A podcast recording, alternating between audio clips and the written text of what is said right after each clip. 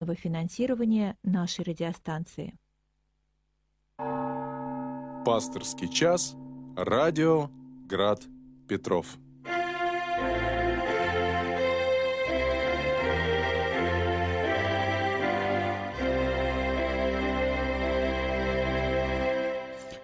Здравствуйте, дорогие братья и сестры. В студии протерей Александр Степанов. Мы с вами в ближайший час имеем возможность пообщаться.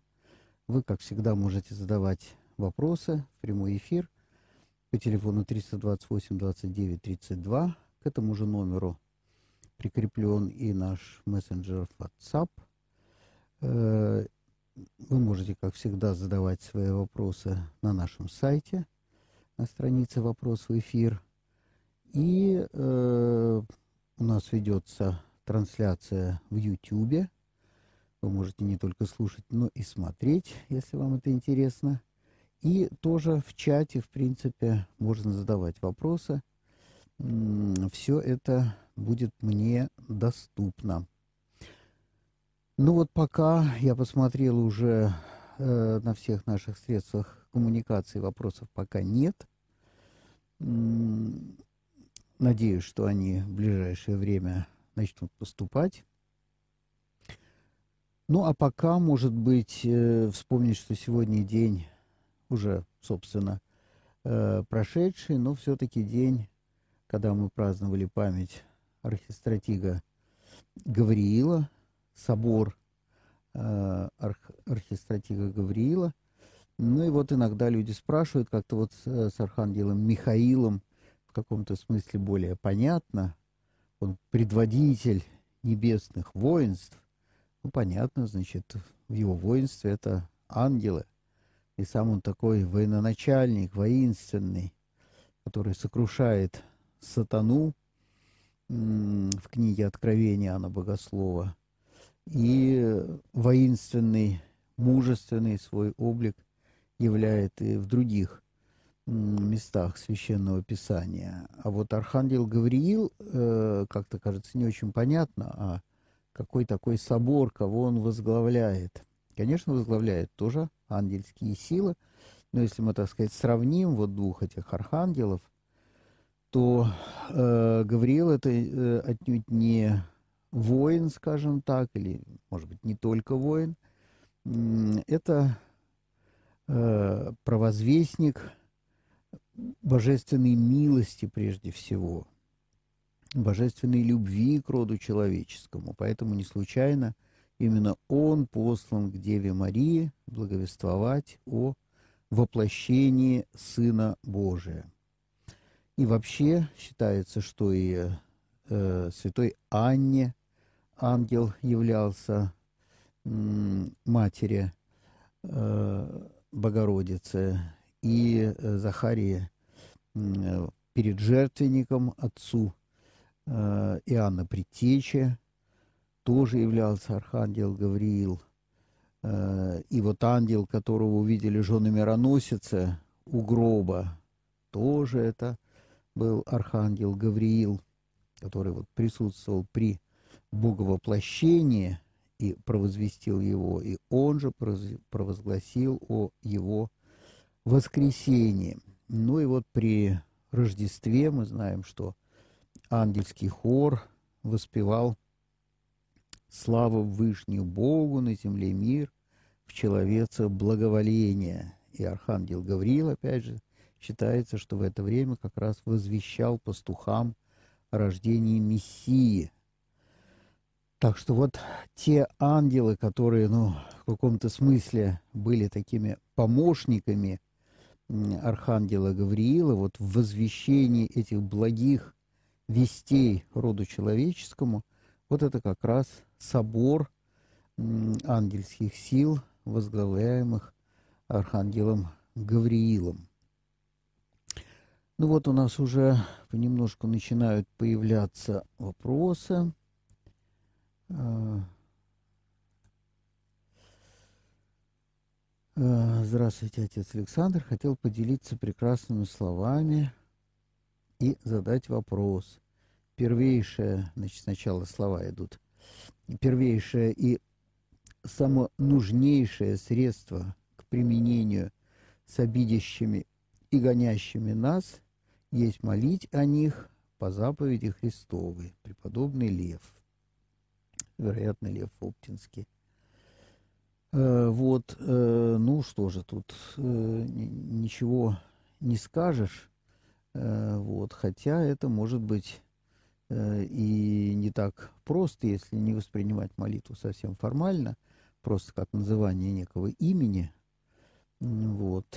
Но, по крайней мере, вот что мне кажется очень важно, удержаться от того, чтобы э, иметь в сердце какую-то враждебность. Вот хотя бы пресекать всякую мысль, которая в этом направлении движется.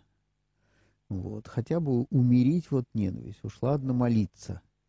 Вот. Хотя, конечно, более высокая мера – это молиться искренне, молиться о здравии, благополучии того человека, который нанес нам какую-то обиду или оскорбление. Ну и, как всегда, Эдуард э, задает свой классический вопрос, как сейчас финансовая составляющая у радио.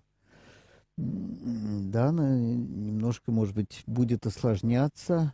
Вот, э, я надеюсь, что епархия будет продолжать нас поддерживать, но вот сейчас какой-то там резерв средств, который удалось епархии саккумулировать на помощь нам, э, он закончился, и уже даже на июль месяц как-то немножко сложнее с этим делом оказалось. Вот, но я в ближайшее время, вероятно, должен буду отправиться к владыке митрополиту и, так сказать, его э, информировать о нашем финансовом положении, что оно совсем не такое замечательное. Вот, то есть при той помощи, которая оказывалась в полном объеме, вот как епархия нам давала – в общем, мы вполне э, концы с концами сводили. Сейчас вот, если это продолжится, все будет прекрасно. Если это сократится или, не дай бог, вообще прервется, тогда все будет очень сложно.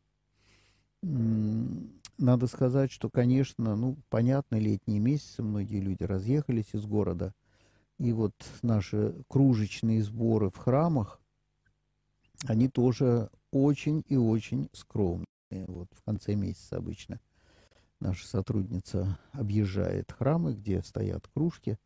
Вот. И вот на этот раз, ну, прямо совсем-совсем немного еще, наверное, что-то до конца месяца она еще раз проедет, там что-то соберет. Но, в общем, пока совсем слабо. И вот с некоторым уменьшением еще участия епархии, если таковое произойдет, это может привести, конечно, к каким-то нашим сложностям. Но мы, конечно, уповаем на милость Божию, надеемся, что Господь нас не оставит.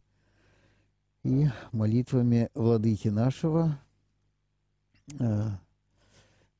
как-то э, ситуация будет нормализоваться. И, в общем, мы, как, в общем-то, и всегда э, вот в этой ситуации мы выйдем из положения. Э, ну вот, пока по-прежнему я не вижу вопросов э, в наших мессенджерах, и звонков нету. Ну вот, поговорив об э, празднике сегодняшнего дня, Архангела Гавриила, ну что, можно немножко подумать над Евангелием, которое вот в сегодняшний день читалось. И там Конечно, наверное, была сегодня проповедь, э, в которой э, подробно это обсуждалось. Ну, что я могу сказать? Я вот сам тоже обычно стараюсь прочесть утром дневное Евангелие, и там, значит, вот этот знаменитый эпизод, где Христос спрашивает, где э, Христос не, не спрашивает, а скорее говорит своим ученикам о том, что придется ему пострадать. Это уже это Евангелие от Матфея, уже ближе там к концу, к страстному периоду жизни, короткому, но очень насыщенному Господа нашего Иисуса Христа. И когда он возвещает своим ученикам о том, что придется ему пострадать, и быть распятому. Э, апостол Петр подходит к нему, говорит, Господи, да не будет так. Ну, что-то вроде э, «побереги себя».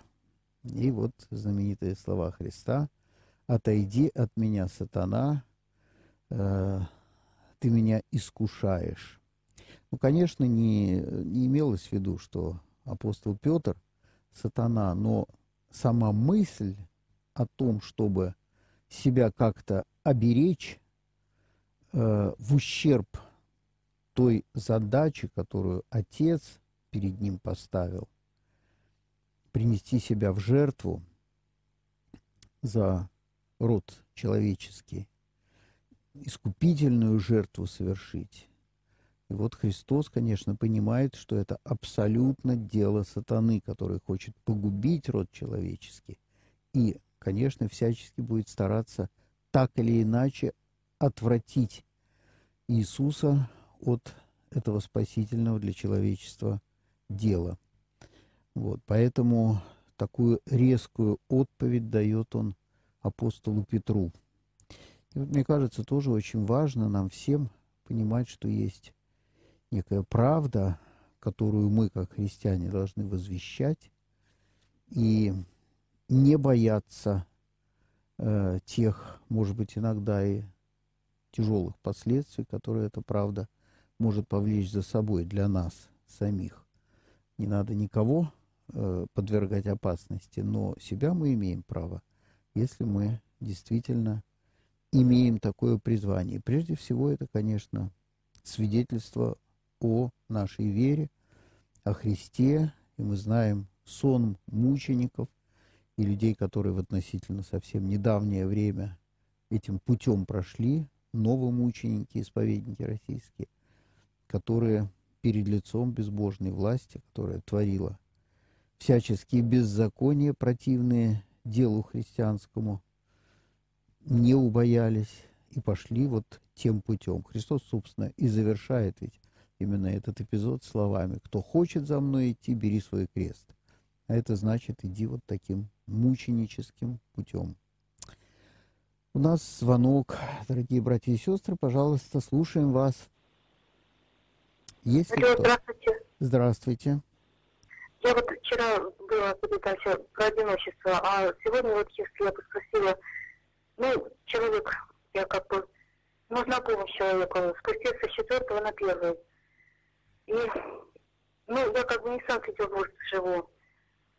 И как вот мне правильно себя настраивать, чтобы ник, ну, никто вот не обязан ни с, с храма, с прихода приходить мне это помогать сделать. И прогуляться со мной, например, под ручку, чтобы мне нужно, ну, я одна не могу. И как вот правильно в себе настроить, чтобы э, никого не обижаться. Потому что все равно я как бы одинокая вот такой крест несу. Но все равно я еще ищу в себе помощников и за деньги пытаюсь кого-то так привлечь. И может быть даже таких вот ну, людей, которые, ну, всякие вот люди. Ну, лезли со мной кто-то прошелся, но я чтобы ногами походила. Угу. Помощь, а вы... быть, от церковных людей не, не, не приходит мне, потому что все заняты, все работают. Простите меня, батюшка. Так а вы в Петербурге живете? Нет, я не в Петербурге живу. Нет, я в Ленинградской области. Ага. А, ну, какие-то у вас же есть наверняка соседи, люди какие-то вот вокруг. Неужели никому э, не, э, не вдомек немножко вам помочь в этом смысле? Нет, потому что все заняты. Я как бы прошу а, уже договариваюсь. Ну, а может быть, там э, как-то к батюшке вы не обращались, к священнику, который у вас там, вы в какой-то храм все-таки имеете возможность попасть, или вы и в храм не можете выйти? Так я и в храм должна кого-то просить, также прошу. Конечно, я обязательно хочу, хожу в храм, и тоже прошу. Ну, все-таки вам помогает кто-то до храма добраться? Ну, помогает только, что это люди, которые вообще в храм уже даже не ходят. Просто ага. во всяком бывает. Да кого-то в следующий раз, когда будете в храме, вы поговорите со священником, и он наверняка из своих прихожан, каких-то чат, найдет людей, которые э, это смогут исполнить. у нас в приходе как-то вот с этим особенно нет проблем. Ну, конечно, мы в городе, здесь, может быть, все немножко ближе, но прихожане с самых разных концов города приезжают к нам в храм, и на машинах привозят прихожане, может быть, не каждый раз, но все-таки. Я очень советую вам обратиться к священнику с этой проблемой. Вот, что а вам... если если нет, нет такой машины, нет, кого не может, значит, значит, как это... Сколько ну, как нет? Ну, в любом приходе есть люди с машинами. У нас он сейчас как приезжают прихожане, так полнабережной займут машинами. Не потому, что у нас богатый приход, наоборот, там и многодетные семьи, но автомобили все-таки сейчас у очень многих. Поэтому вы как а себя... Мне это важно. Мне важно, чтобы со мной пошли в ногами ходить. А мне машина нужна. Ну, вот как раз Нет, ну на машине в храм приехать, я имею в виду. Я вам советую поговорить с священником. Я вам тут вряд ли чем-то сам могу помочь, тем более вы где-то в области далеко, это понятно нереально. А все-таки ближайший храм, он ну, должен такую милость оказать, конечно, человеку, который ограничен в возможностях перемещения, чтобы выйти с вами немножко пройтись. Вот, пускай это будет не каждый день, там, но все-таки несколько раз в неделю, допустим, один, другой, третий человек. Это такое элементарное, я бы сказал, служение христианское, ведь это не, не требует какой-то большой организации, чего-то такого сложного, не требует никаких финансовых средств. Просто оказать милость. Так что вообще, братья и сестры, я вам советую прежде всего обращаться в тот ближайший храм, который вы обычно посещаете, если есть какие-то проблемы. И, в общем, мне кажется, что любой священник будет готов вам, ну, в меру возможностей и сил какую-то помощь оказать. У нас это дело, в общем, довольно неплохо, как мне кажется, поставлено, и те люди пожилые, и, может быть, э, с ограниченными возможностями все-таки не оставлены совсем. Пускай это не часто, но все-таки э, попечение какое-то обычно присутствует. У нас еще звонок, слушаем вас. Добрый вечер, батюшка. Добрый вечер. Вот на днях я слушал рассуждения протопресвитера Шмелана да. о чуде. Ага. То есть он критиковал стремление людей к да. чуду. Да. И сам я смотрю, Господь наш Иисус Христос, когда совершал чудесное исцеление, например, человека, да, да. он говорил этому человеку, не рассказывай об этом. Угу. Да. Так что вот говорят все время, чуди, чудеса, чудеса. Uh-huh. То есть э, проповедях, э, в церкви, да, а так сказать, чудеса это противопоставление вере. Я так понимаю. Не совсем, не совсем. Хорошо, я понял, так, собственно, суть вопроса. Значит, э, давайте на эту тему, да, как-то рассудим. Но если бы чудеса были вовсе не нужны, то, наверное, бы их не было и э, в Евангелии, и Иисус Христос бы их вовсе не творил. Действительно, э, у него очень часто требовали, да, вот фарисеи, особенно дай знамение, то есть сотвори что-то сверхъестественное, которое бы свидетельствовало о том, что ты имеешь право учить вот так, как ты учишь, да, то, что называется в Евангелии со властью, а не как книжники, да, то есть не просто повторяя, э, как заученный урок, то, что написано в Священном Писании, а возвещая как это делали пророки, нечто новое. Вот они считали, что нужно, чтобы обязательно был какой-то знак. А Христос хотел все время, чтобы они из самых его слов, без всяких знаков, опознали, что он говорит истину. То, что согласуется совершенно э, со всем Писанием, которое было известно. Что только на вид, может быть, по букве кажется, что он говорит нечто новое, а ведь он говорит абсолютно в духе, в том же духе, в каком говорили пророки.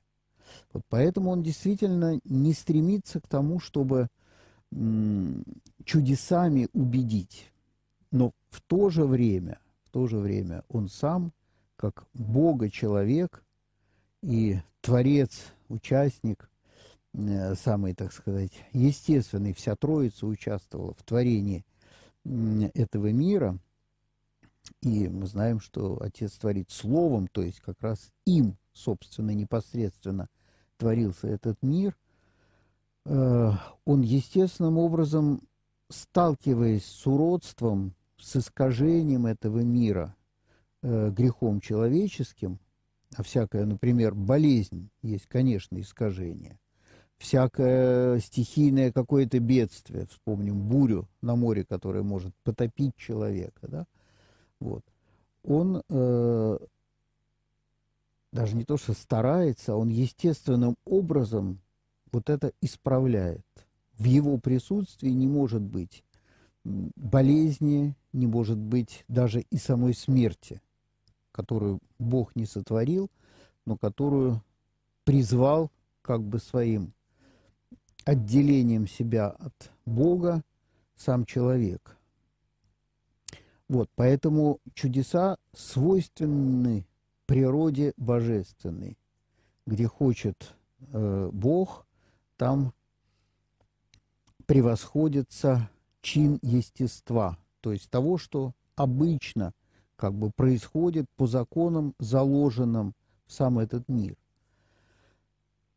А там, где Бог, там происходит нечто, что мы принимаем и воспринимаем как сверхъестественное.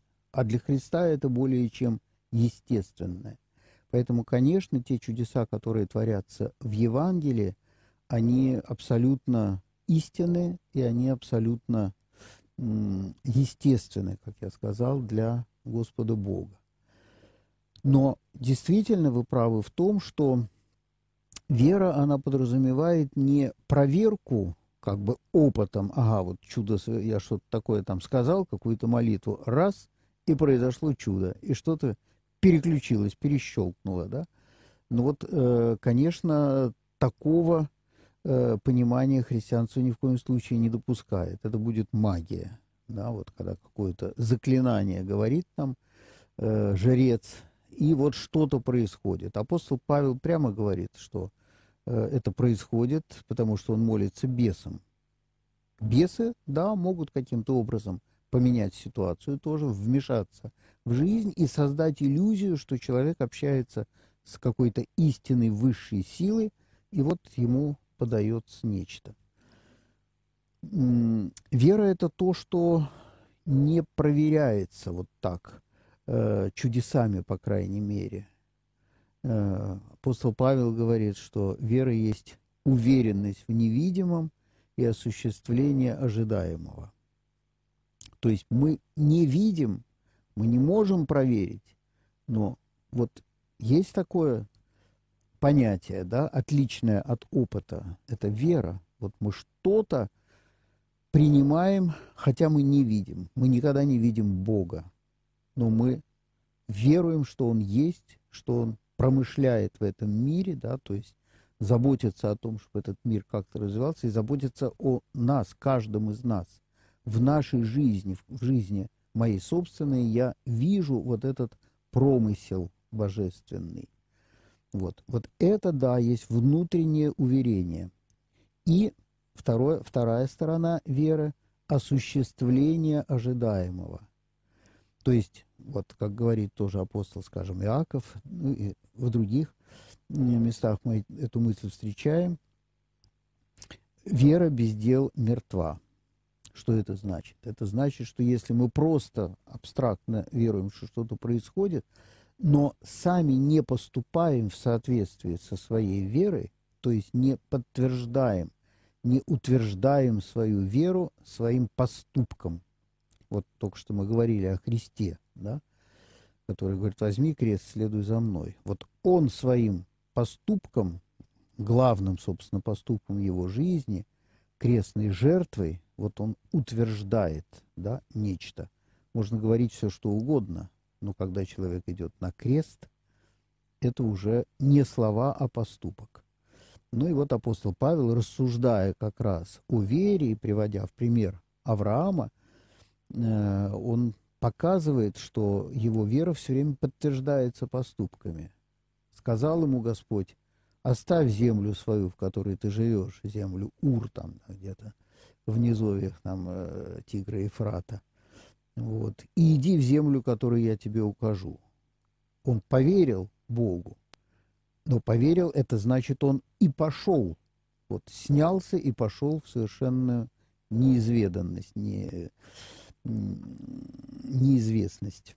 Ну и дальше рождение Исаака, принесение его в жертву и так далее. Вот как раз эти этапы возрастания веры Авраама, вот именно его приводит э, в пример апостол Павел. И мы видим, что такого, ну, явного чуда, как бы, не, то есть чудеса, конечно, происходят, когда он рождает Исаака, а это сверх, но он не знал, но он действительно верил, что это будет. Когда он его пошел приносить в жертву, совсем безумное дело, он должен был убить своего единственного единородного сына, и при этом должно было исполниться обетование Бога о том, что через этого сына произойдет огромное потомство Авраама, и Авраам будет как бы жить в этом потомстве. Вот э, вера была так сильна, что она э, преодолела разум, рациональные соображения, и э, далее происходит чудо. Но вот чудо, смотрите, происходит именно, когда человек уже сделал свой выбор, сделал какой-то решительный шаг в своей жизни, вот тогда Господь дает чудо, Он переменяет ситуацию. Вот, поэтому э, мы не должны ни в коем случае смущаться или с недоверием относиться к чудесам, которые в Евангелии. Я не говорю про множество других каких-то ситуаций, которые описываются и в житиях святых. И самое главное, конечно, я думаю, те чудеса, которые мы внутренне знаем о самих себе. Вот что-то в нашей жизни поменялось, и мы понимаем, что это не то, что просто логически вытекает из всего предыдущего. Если мы понимаем, что будет дальше, и мы видим это и чувствуем это, ну, тут, собственно, ничего не произошло. Вот в нашей жизни действительно бывают такие моменты, когда происходит нечто, что мы понимаем, что оно не должно было произойти, а оно вдруг происходит. И ведет нас куда-то дальше в жизни, может быть, в каком-то новом направлении. Вот такие вещи, конечно, нам нужны. Это знаки, которые дает Господь нам для нашего укрепления в нашей же вере. Вот, у нас еще звонок, слушаем вас. А, добрый вечер, если так можно сказать кому-то. А, я хотел бы просто попробовать уточнить у вас. Вот э, вы знаете, что в Евангелии э, сообщается о том, что были такие чудотворцы, как Симеон, там, э, значит, Аполлоний Тианский, который тоже царил такие чудеса, как и воскрешал, ходил по водам и тому подобное. И когда заводился спор, Э, допустим, о подлинности и правильности вероучения Христа, то э, Павел пишет, что если бы Христос не воскрес, то и проповедь наша была тщетна.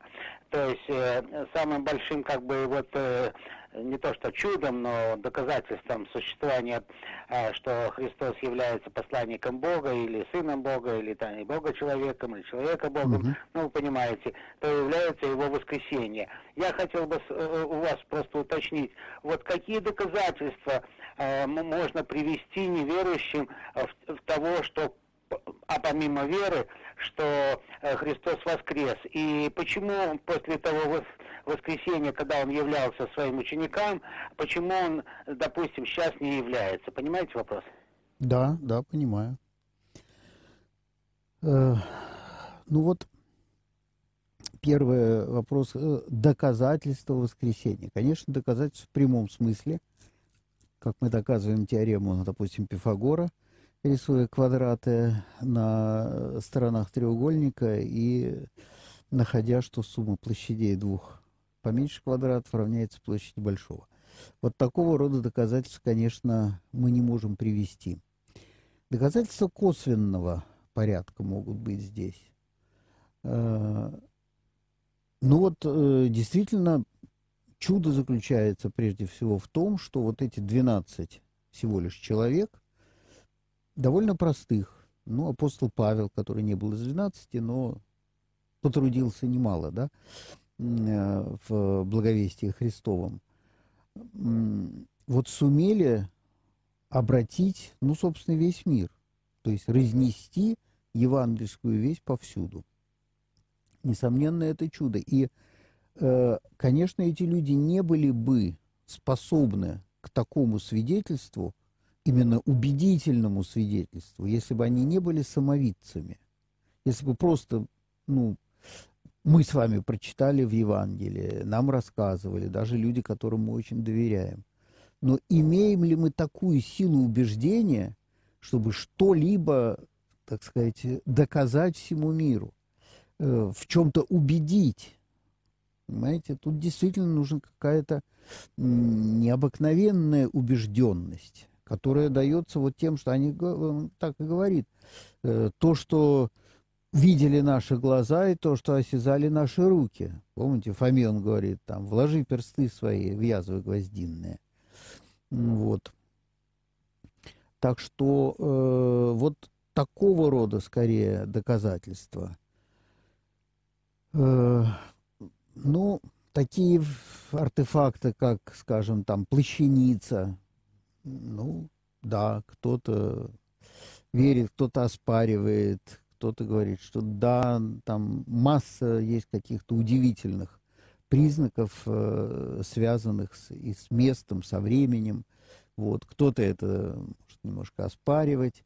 Тут вряд ли, опять-таки, мы можем говорить о каком-то таком вот прямо научном доказательстве. Я думаю, что доказательство в перемене людей. Конечно, апостолы после Пятидесятницы – э, преображаются, да, сидели они трусливо в э, Сионской горнице. Но, конечно, они верили в воскресение Христа. Но, тем не менее, это э, верили. Они просто были убеждены, потому что видели и осязали. Вот. Но э, это не давало им еще мужества. А вот сошествие Духа Святого дало им мужество.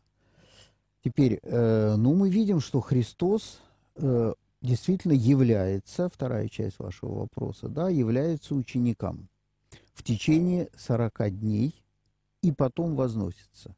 Для чего он это делает? Ну вот только для того, чтобы их убедить, что он действительно воскрес. Он является и всем двенадцати, и отдельным людям, ну, допустим, Лука и Клеопа, это не из двенадцати, но тоже из, видимо, достаточно близкого круга учеников, он является женом-мироносицем, который тоже не 12 апостолов, да?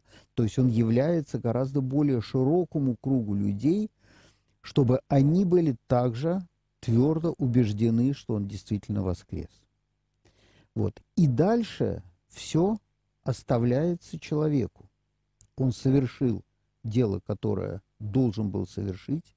Главное, как мы уже говорили наш сегодня – э, принес вот эту искупительную крестную жертву, и он абсолютно убедил апостолов в том, что он воскрес.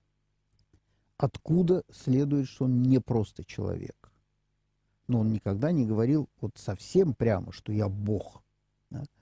Мы нигде этого не найдем в э, Священном Писании, в Евангелии, во всяком случае сам Христос не говорил. Конечно, говорил очень близкие вещи. Я и Отец одно, видевший меня, видел Отца. Все-таки некоторая прикровенность в этих словах присутствует. Но вот это все получает свое серьезное подтверждение в глазах апостолов именно в факте воскресения. Он был распят, он умер у нас на глазах, Э, воин пронзил копьем его ребра, и вот, пожалуйста, он является нам дверем затворенным или на море Тивериадском. Вот э, это все, конечно, э, единый такой замысел, э, но если бы он остался и являлся бы дальше всем подряд, то не было бы места вере, которую требует Бог от человека. Это было бы просто постановка каждого отдельного человека перед этим фактом.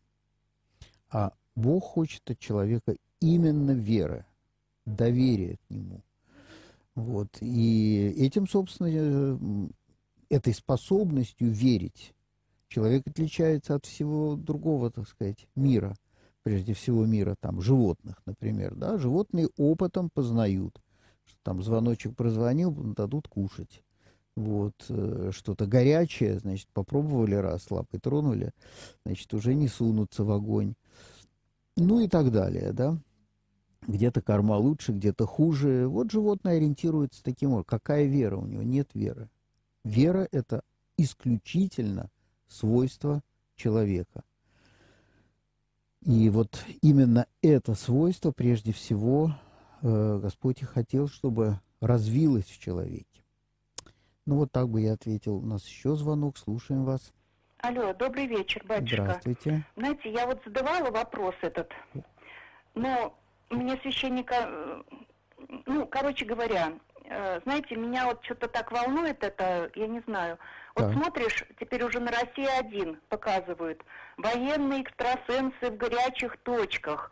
Там показали таких пожилых людей, которые раньше тоже как бы вот этим вот, ну, экстрасенсы сидели в какой там в званиях и все такое прочее. Вот. Ведет парень, э, значит, этот э, со Спаса был ведущим, теперь там вот они вдвоем ведут. Вот. И, Ты что, про экстрасенсов рассказывают знаете, на спасе? Священник сказал, экстрасенсы, ну это не надо смотреть, но нам это самим понятно, что это от бесов, там, от темной силы. Мне, Да. знаете, вот что удивляет, на многих каналах это показывают, но чтоб на России один теперь стали, и вот эти остроумные, вот это э, экстрасенс, э, астролог начинает там вот это подкаст какой-то лап придумали. Это что такое противостояние идет? Ведь э, наши сейчас воцерковляются вот э, бойцы, так сказать, э, это много говорят о церкви, о религии, и вдруг кто разрешает на, на таких каналах вот эту вот чушь всякую показывать? Про Вангу опять этого певца этого шамана показали, как он это касается что-то Ванги там стали. Я не стала смотреть, мне это не, не интересно и противно. А люди-то смотрят, и многие... Вот это что такое идет вообще в Мгм. нашей... вот как вы на это смотрите? Ну, я смотрю, конечно, это все сугубо отрицательно. Вы абсолютно правы. И я очень рад, что у вас здравое и церковное сознание, которое распознает такие вещи сразу, так сказать, с полуборота. Абсолютно правильная реакция. Я, к сожалению, не отвечаю за содержание э, «России-1» или других каких-то телеканалов. Вот. Это говорит о том, что, во всяком случае, люди, которые отвечают за это, вообще не имеют никакого внятного представления о христианстве. И, видимо, стараются привлечь все, вплоть до магии, в конце концов, вы верно говорите, и бесов, для того, чтобы решать свои какие-то, так сказать, задачи. Вот. Христианам ни в коем случае не надо на это вестись. Я вот, честно сказать, вообще там телевизор смотрю чрезвычайно мало. Вот, вообще, можно сказать, не смотрю уже, э, прям скажем, давным-давно. Вот, и даже не знал, что такое может быть действительно на главных каналах. Я знал, что есть какие-то специальные такие телеканалы, где эти темы активно обсуждаются, но это там частное какое-то телевидение, бога ради. Вот, э, пудрят людям, что называется, мозги. Ну, к сожалению, мы не вольны здесь какое-то какое-то препятствие этому поставить. Ну, а на государственных каналах было бы, конечно, неплохо, если, может быть, наше священное начале, которое все-таки общается где-то там на высоком уровне, как-то ограждало бы. Но боюсь, что сегодня такая ситуация, что если уж там что-то зашло, в головы власть придержащих, то тут никто уже остановить не может. Наша задача просто, знаете, много грязи в жизни, да не вляпывайтесь в грязь. Ходите, смотрите под ноги. Вот все, что можно сказать. У нас пришло уже много вопросов. Значит, Ольга из Петрозаводска тут целую кучу вопросов задает нам, наверное, это одна и та же, один и тот же человек. Значит, первое спрашивает, как часто нужно причащаться? Ну, прежде всего, это нужно, чтобы была потребность у человека. Нет такого, нужно причащаться. Вот иди и причащайся. Ну, ранние христиане мы об этом много раз говорили, причащались в среднем раз в неделю. И те, кто в течение двух недель не присутствовал на божественной литургии в своей общине, в своем храме, те люди э, как-то считалось естественным образом себя от церкви отделили, и все. Как бы они, они больше не христиане. Вот были такие нормы. Сейчас таких норм жестких нет. Были периоды, когда причащались люди довольно редко. Сегодня, мне кажется, ну, по крайней мере, вот в Петербурге, я думаю, что в Петрозаводске не сильно э, ситуация отличается. Еженедельное причастие вряд ли будет э, возбраняться священниками.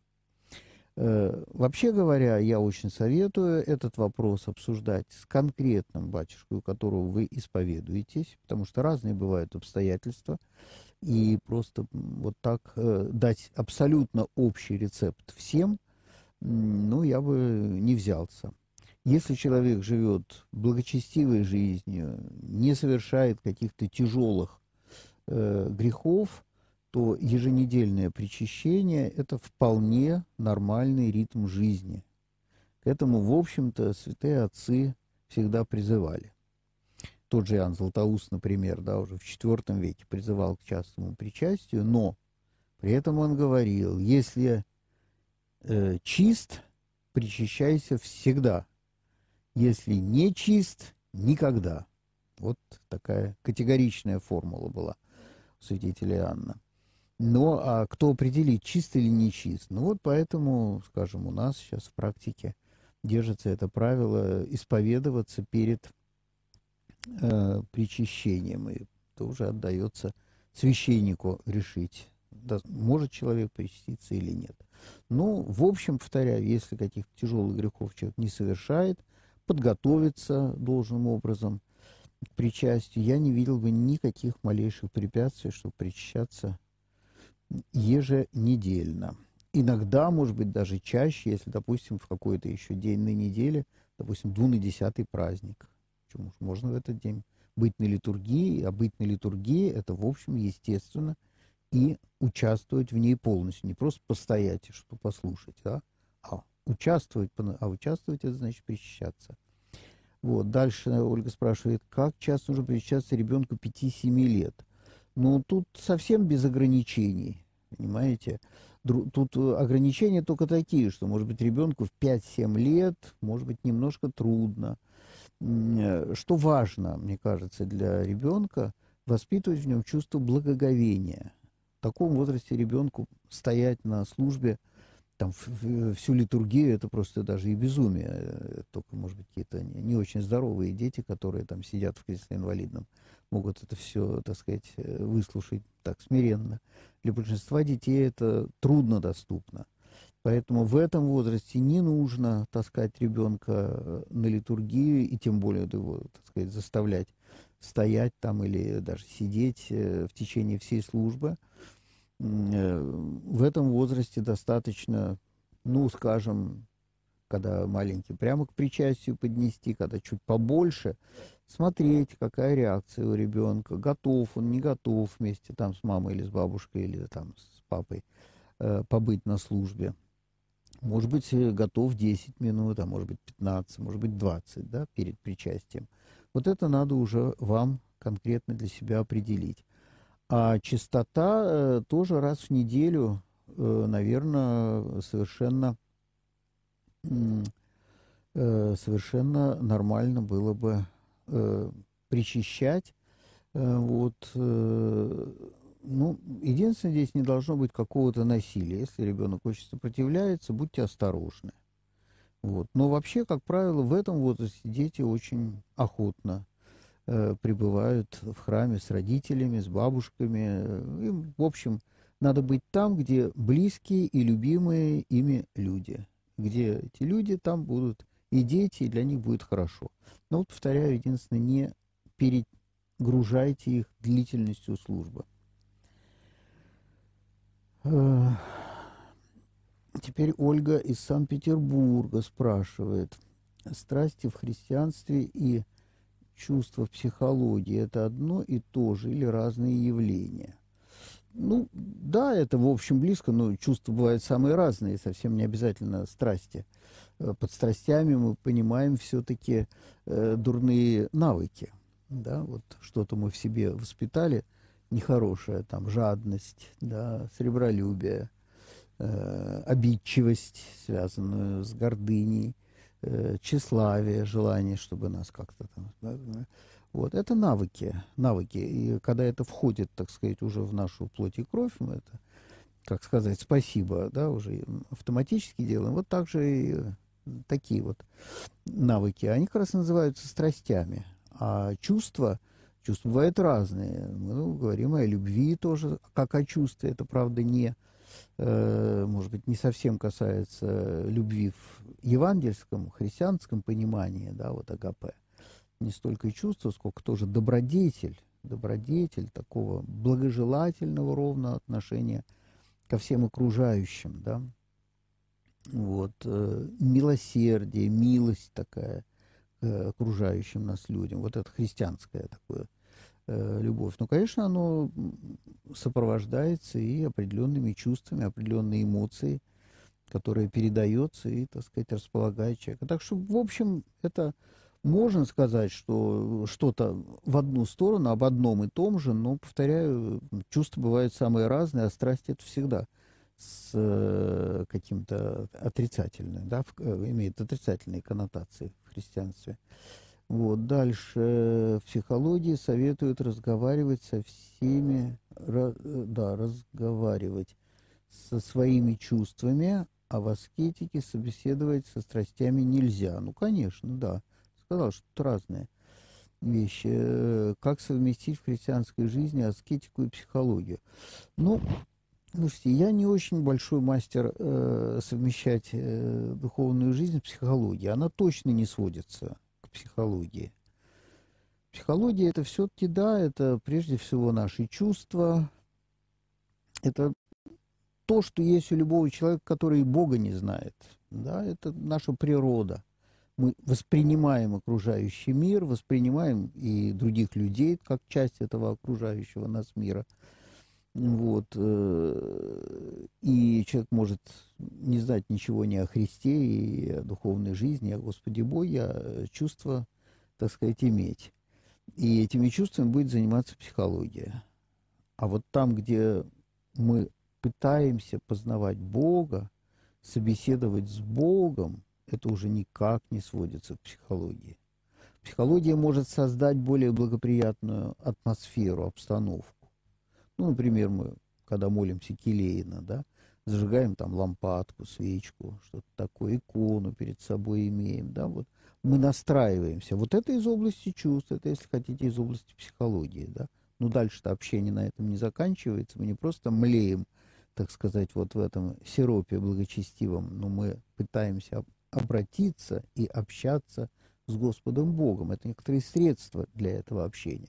Также в храме, между прочим, свечи, кадильный ладан, определенные действия, да, перемещения какие-то, сосредотачивающие внимание, скажем, присутствующих, молящихся на алтаре, на престоле, потому что престол кадится прежде всего, может быть, икона в центре храма. Вот. Так что э эти вещи тоже, в общем, это внешнее оформление богослужения, оно помогает человеку. И вот здесь, да, это из области, я бы сказал, это из области, несомненно, психологии. Но просто э, это только лишь некоторый толчок, это такое э, стартовое условие, может быть, э, для дальнейшего, для духовного. Так же, как молитва слова молитвы, мы читаем молитву, да, это тоже, вот Иофан Затворник говорит, это только подготовка к молитве. Вот когда мы входим в некое состояние такое, э, в котором мы уже чувствуем присутствие Бога, тут уже и слова заканчиваются. Вот, так что психология, наверное, может помочь человеку в жизни повседневной, э, в общении с другими людьми. Психолог может иногда поставить неплохо, так сказать, диагноз, и даже духовного, в духовном плане. Человек, например, слишком много зациклен на себе, слишком много этому уделяет внимания, не видит других людей. Психолог вполне может распознать. А это важно, это вот отчасти духовное тоже. Вот. Но это, наверное, священник маломальский опытный, послушав вас и порасспросив Э, что какие у вас трудности в жизни, или вы сами это начинаете говорить, наверное, тоже разберется в этом и даст совет, что немножко поменьше о себе, немножко побольше смотрите на других. Как Христос. Много он там рефлексировал о себе самом. Он, он весь направлен на то, чтобы кому-то помочь, что-то утвердить, что-то провозвестить, да, благую весть донести, там как будто и нет, он совершенно себя за скобки выносит. Ну, вот что-то подобное, мне кажется, нужно и нам с вами учиться в жизни делать. Итак, Ольга, опять из Петрозаводска, пишет, моему сыну уже семь с половиной, но я ни разу его не подводила к исповеди. В некоторых храмах причащают без исповеди. Я услышала это и успокоилась, но, может, это неправильно. Значит, э, семь с половиной лет так стандартно, это примерно тот возраст, когда человек начинает исповедоваться. Но это, повторяю, это стандарт. Э, в реальной жизни таких стандартов нет. Вы, Ольга, должны сами посмотреть. Никто, кроме вас, лучше вас, вашего ребенка не знает. Насколько он способен оценивать свои поступки. Ведь таинство это же не просто он что-то такое сказали, ну вот скажи вот это, это, это вы ему сказали. Скажи, что вот ты тут сделал плохо, там сделал плохо. Вот. Э, надо с ребенком на эти темы говорить вообще о поведении, о том, как ты с другими, какие в тебе чувства к другим людям, а нет ли каких-то чувств там дурных, да, ну и сами это видите, вы, вы должны его подвести к тому, чтобы он это стал осознавать. И вот с того момента, когда он начинает осознавать, что он сделал плохо, вот.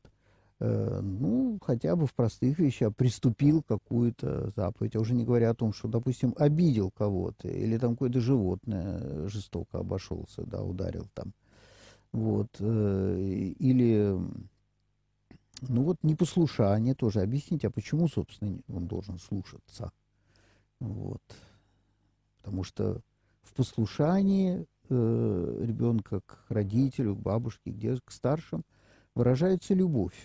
То есть ты любишь э, папу, маму, ну вот она, любовь будет выражаться именно в том, что ты поступаешь так, как они тебе советуют. Ну, расскажите о грехопадении, о том, как Адам преступил и какие тяжелые это имело последствия. Одним словом, вот вы сами должны почувствовать, когда имеет смысл и когда это не будет какое-то э, так формальное проговаривание, вот. И старайтесь вот эту рефлексию, конечно, в ребенке развивать. То есть обсуждать. Если он сделал что-то не то, поговорите, объясните, э, вот, что не так, почему так не годится. Вот. И это будет, конечно, очень для ребенка полезно. И у него со временем, ну, 7-8 лет, там, может быть, да, появится уже, ну, какое-то понимание, что, да, он сделал что-то не то. А что с этим дальше?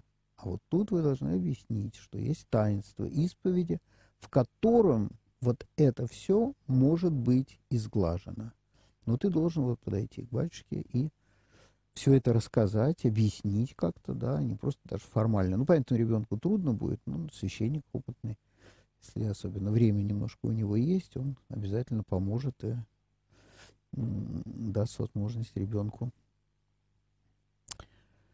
э, э, начать вот участие полноценное в этом таинстве. Э, вот опять же Ольга спрашивает, ребенок хочет причащаться, но в день причастия может отказаться. как быть? Слушайте, ну, бесконечно, бесконечно разговаривать. Я помню, мы когда-то были э, такой делегацией священников с духовной академии, преподавателей, были в Италии и обсуждали там вопрос, как быть там с приемными детьми. Там такая была тема, как бы вот э, одна из тем, которые мы там с итальянскими священниками и с приемными родителями обсуждали.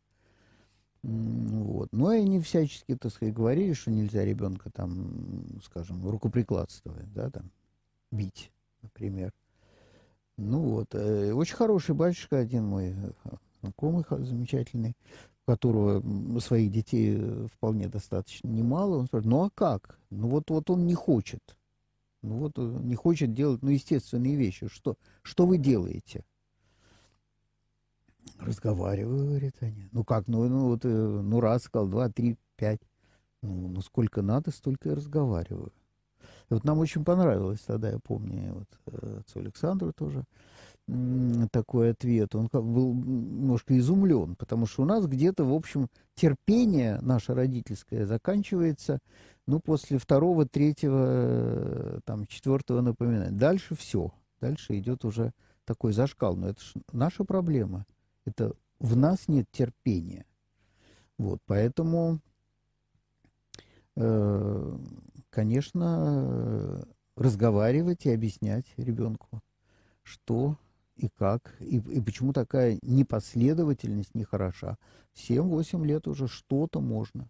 Ну вот давай, ты, ты же ведь решил, вот, давай вместе поговорили, обсудили, что мы пойдем тогда. И вдруг говорит, а не пойду, не хочу.